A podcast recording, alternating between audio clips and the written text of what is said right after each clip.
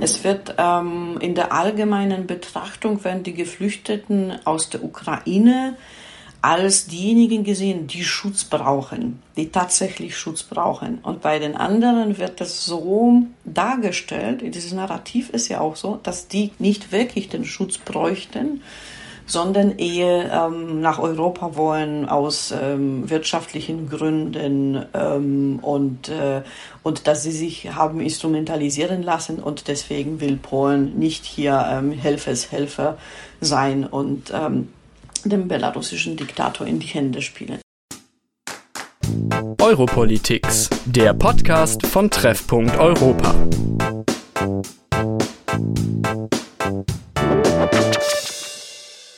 Hallo und welcome back bei einer neuen Folge von Europolitics. Die heutige Folge ist Teil unseres Fokus EU-Projekts. In den kommenden Wochen beschäftigen wir uns nämlich sehr ausführlich mit unserem Nachbarland Polen. Dafür haben wir ganz fleißig an spannenden Beiträgen gearbeitet, die ihr alle in unserer interaktiven Karte auf unserer Website verfolgen könnt. Und sonst schaut natürlich gerne auch auf unseren Social Media äh, Kanälen vorbei. Da werdet ihr auch immer über das Projekt geupdatet. Genau, heute geht es um Migration in Polen. Der Krieg in der Ukraine dauert ja jetzt bereits seit mehr als zwei Monaten an und viele Ukrainerinnen mussten ihre Heimat verlassen. Die meisten fliehen in ihr Nachbarland, Polen. Polen war früher ja immer für seine sehr migrationsfeindliche Politik bekannt, doch zeigt sich jetzt mit den Ukrainerinnen sehr solidarisch. Was steckt dahinter und kann Polen die Aufnahme so vieler Geflüchteter überhaupt bewältigen? Darüber habe ich mit meiner Redaktionskollegin Claudia geredet, die heute zu Besuch ist und uns ein paar sehr spannende Fakten mitgebracht hat. Hi Claudia, schön, dass du da bist. Hallo Nele, ich freue mich heute hier zu sein. Und ja, wie du schon gesagt hast, der Krieg in der Ukraine hält weiter an und immer mehr Menschen müssen eben aus ihrer Heimat fliehen. Und ich habe mal nachgeschaut, laut des UNHCR sind es inzwischen mehr als 5,8 Millionen Menschen, die aus der Ukraine geflohen sind und die Mehrheit flieht eben in das Nachbarland Polen. Ähm, rund 3,2 Millionen Ukrainerinnen sind jetzt in Polen. Krass, das ist auf jeden Fall eine sehr, sehr große Anzahl an Menschen. Die Solidarität mit den UkrainerInnen scheint ja in ganz Europa sehr groß zu sein.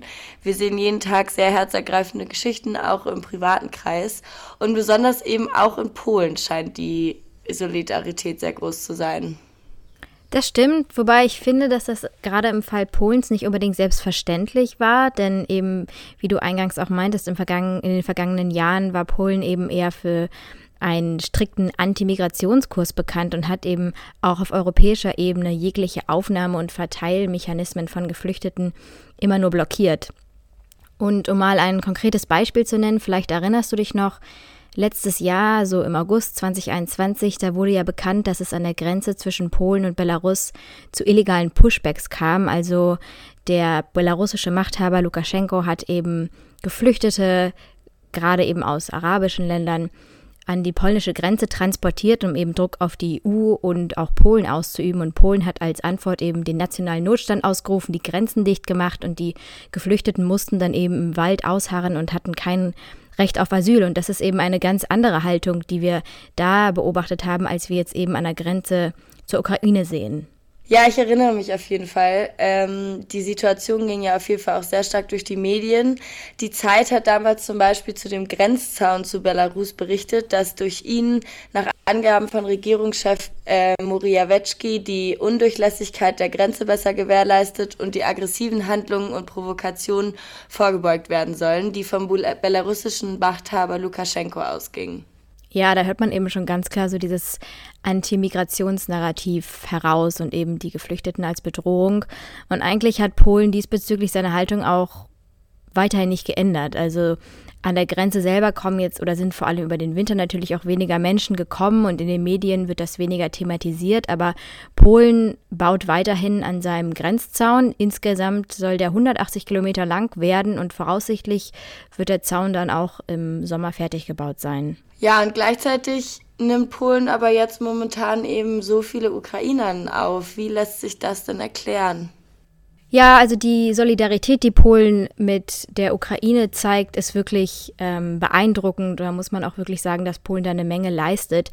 Wie das genau so zusammenpasst, ähm, diese widersprüchliche Haltung zum Thema Migration, darüber habe ich mich mit Johanna Stolarek unterhalten. Sie leitet das Büro der Heinrich-Böll-Stiftung in Warschau und hat mir genauer erklärt, was eigentlich die Gründe für Polens Solidarität mit den UkrainerInnen genau sind. Also zu erklären ist es zunächst mal damit, dass es die geografische Nähe ist. Der Krieg ist ja ähm, ähm, im Nachbarland Polens ausgebrochen.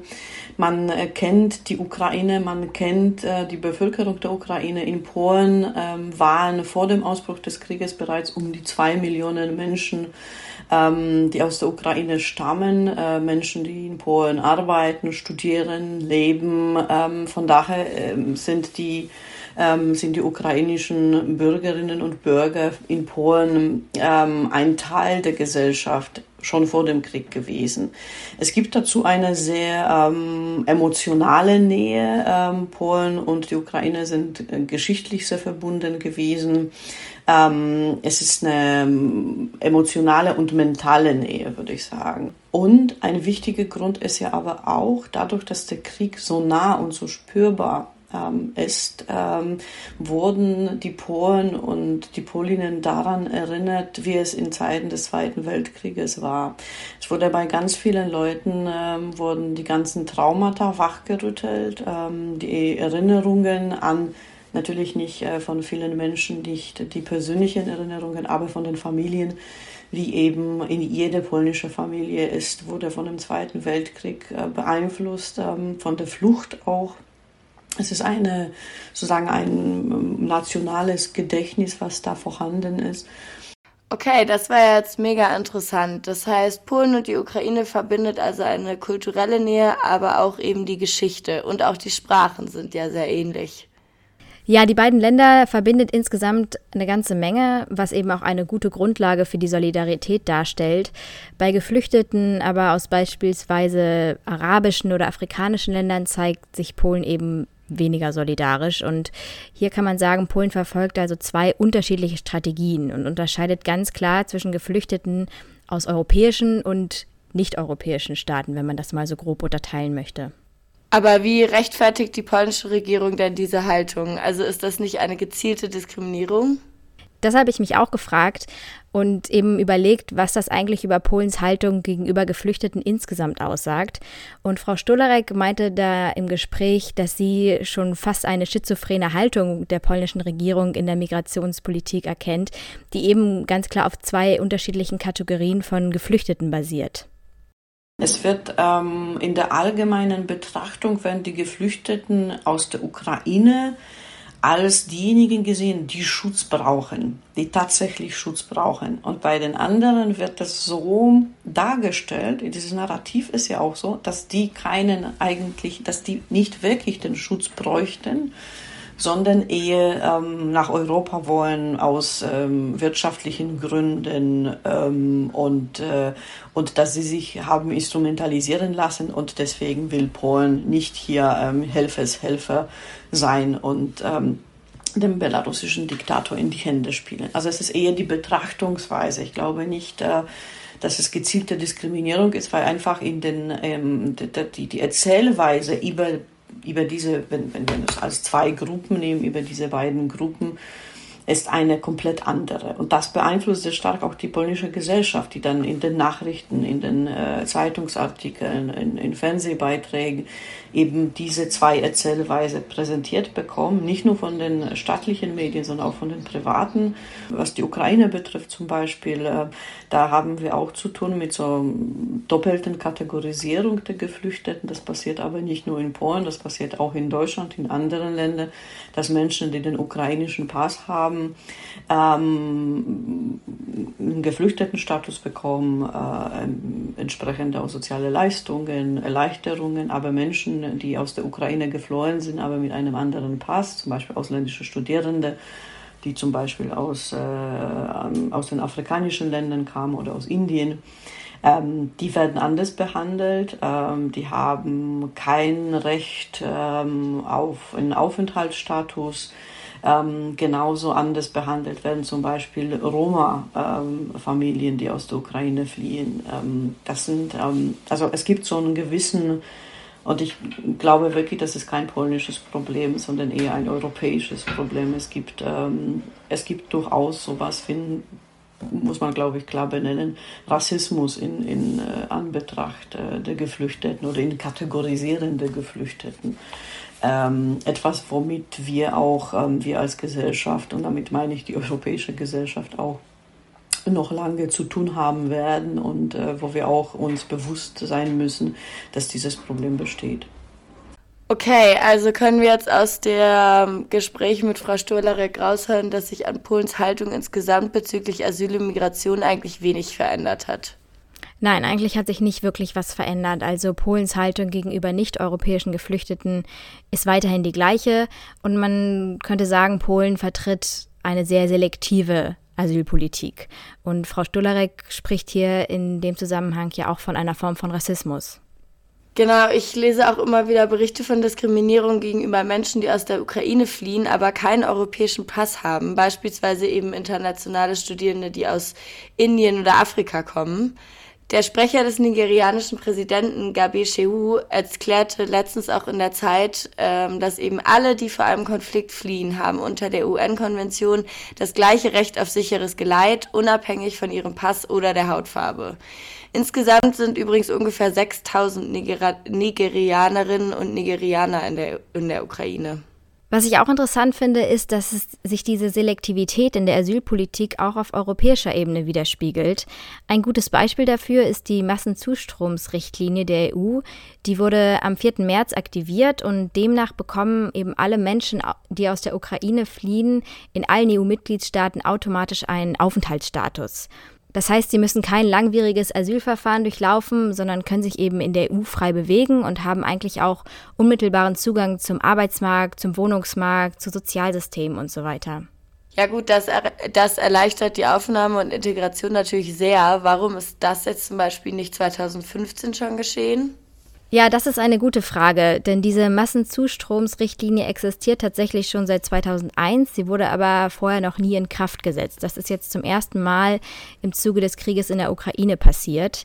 Und 2015 hat man stattdessen nach dem Dublin-Verfahren gehandelt. Kurz zur Erinnerung, das besagt eben, dass Geflüchtete in dem Land der ersten Einreise registriert werden müssen und sich dort auch aufhalten müssen. Das heißt, Geflüchtete, jetzt 2015 waren das ja mehrheitlich Geflüchtete aus afrikanischen oder arabischen Ländern, die mussten eben im Ersteinreiseland bleiben. Sie konnten sich nicht frei in der EU bewegen und äh, eben häufig sehr lange Asylverfahren durchlaufen. Und während dieser Zeit unterlagen viele der Geflüchteten auch einem Arbeitsverbot. Und das ist halt ein klarer Unterschied zu der Situation, in der sich eben UkrainerInnen jetzt befinden. Und hier kann man eben auch so ein bisschen ähm, erkennen, wie auch auf europäischer Ebene so ein bisschen unterschieden wird zwischen verschiedenen Kategorien von Geflüchteten.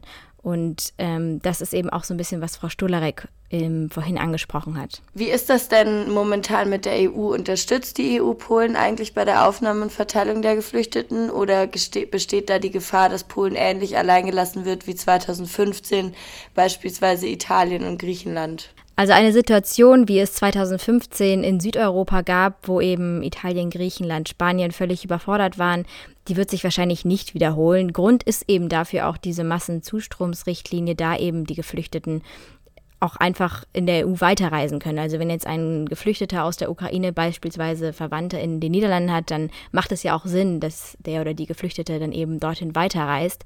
Das heißt, das entlastet die unmittelbaren Nachbarstaaten wie Polen jetzt natürlich schon.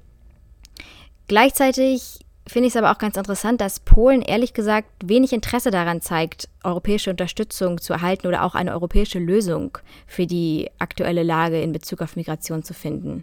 Interessanterweise hat Polen nicht direkt um die Hilfe gebeten. Wie Sie am Anfang gesagt haben, waren die Polen eher immer die diejenigen, also die Polen, die polnische Regierung meine ich damit, war immer diejenige, die sich gegen zum Beispiel die Aufteilung der Geflüchteten in 2015 gewehrt hat. Man wollte keine gemeinsame Migrationspolitik, ähm, man wollte keine Geflüchteten aufnehmen 2015. Ähm, das war eine sehr strikte Migrationspolitik und Einwanderungspolitik des Landes.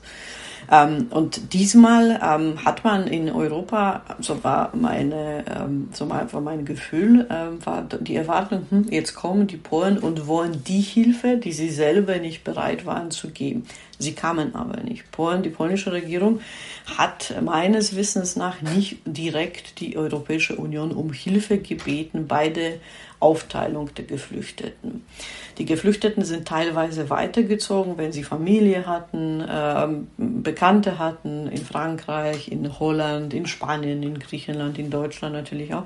Aber die, der Großteil ist in Polen geblieben, auch wegen der geografischen Nähe. Sehr, man ist ja schneller in der Ukraine einfach. Und, ähm, und der, auch der mentalen Nähe, so würde ich äh, das bezeichnen. Ähm, aber die EU hat Polen durchaus geholfen mit Hilfsgütern, äh, mit, äh, mit zusätzlichem Personal, soviel ich weiß. Also die Hilfe kam, die Hilfe kam ja nicht bei Verteilung der, der Geflüchteten. Man hat, äh, die polnische Regierung ist davon ausgegangen, sie werden das alleine hinbekommen und ähm, die Geflüchteten ähm, werden schon wegfahren, wenn sie wegfahren wollten. Und so ist es auch geschehen. Zum Beispiel Deutschland hat dann Züge zur Verfügung gestellt, Sonderzüge, die dann zwischen Warschau und Berlin gefahren sind. Ähm, es wurden Busse zur Verfügung gestellt. Ähm, es gab auch äh, Flüge von Polen nach, ähm, ich glaube, Griechenland und Israel. Also das ist durchaus passiert und also es gab Hilfe von den anderen Ländern, ähm, materiell, personell auf jeden Fall. Also Polen wurde nicht alleine gelassen damit. Das, das ist nicht so geschehen wie damals äh, eben mit, mit äh, Italien und Griechenland. Okay, was ich da jetzt raushöre, ist also, dass Polen die Situation eigentlich lieber alleine regeln möchte, weil sich das Land in den vergangenen Jahren an den europäischen Aufnahme- und Verteilungsmechanismen für Geflüchtete quasi nicht beteiligt hat und jetzt eben auch nicht um Hilfe bitten will. Aber kann Polen die Situation denn alleine bewältigen? Also mit der Aufnahme von so vielen Geflüchteten geht Polen natürlich schon an seine Belastungsgrenze. Viel hat hier ehrlich gesagt auch die Zivilgesellschaft geleistet.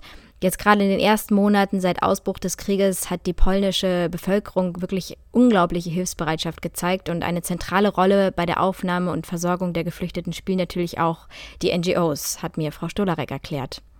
Ohne sie würde das Ganze nicht funktionieren, muss man klar sagen. Ähm, die Geflüchteten kaum, also nicht viele von den Geflüchteten wurden in Aufnahmezentren aufgenommen.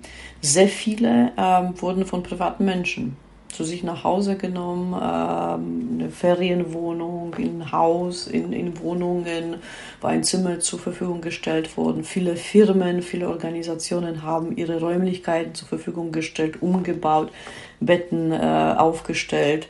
Das war wie so, ein, so eine allgemeine polnische Bewegung, würde ich sagen, fast schon.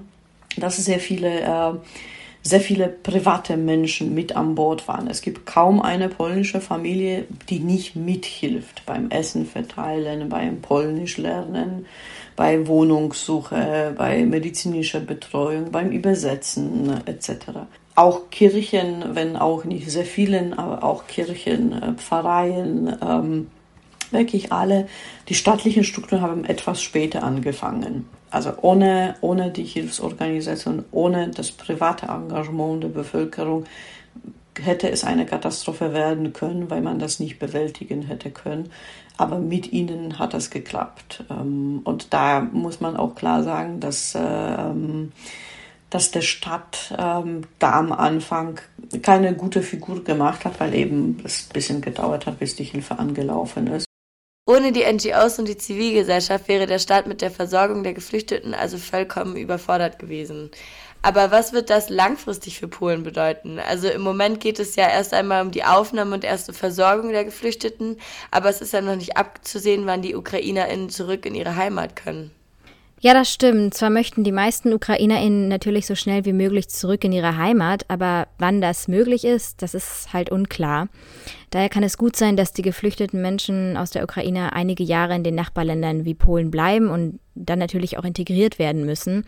Und das stellt eine Gesellschaft auf jeden Fall vor Herausforderungen, denn im Fall Polen, also Polen ist traditionell kein Einwanderungsland und hat eigentlich eine sehr homogene Bevölkerung. Und daher bleibt abzuwarten, wie der Integrationsprozess langfristig funktionieren wird oder ob es da eben auch zu Spannungen in der Gesellschaft kommen wird. Und wir sehen das ja auch in Deutschland, was für ein kontroverses Thema Migration und Integration sein kann.